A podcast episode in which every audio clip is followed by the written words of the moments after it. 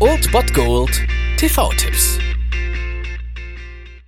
Tag gesagt und moin, hier ist euer Filmkonsigliere Marchi und wenn ihr den heutigen Abend auf der Couch verbringen wollt, dann könnt ihr ruhig den Fernseher einschalten und das sogar ohne den Bullshit-Faktor von RTL ertragen zu müssen, denn hier kommt mein Filmtipp des Tages.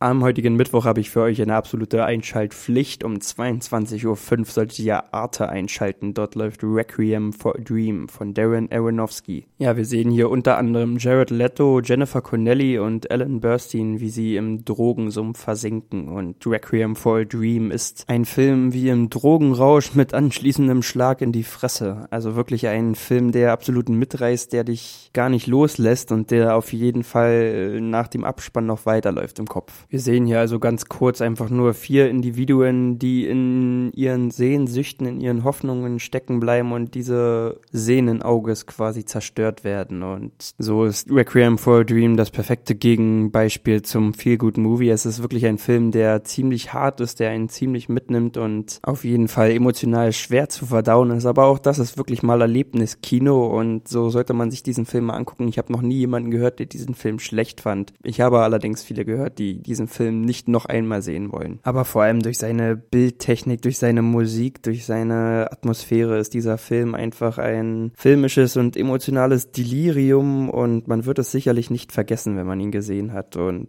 falls es euch danach zu schlecht geht, könnt ihr euch ja auch Honig im Kopf oder so eine Rotze angucken.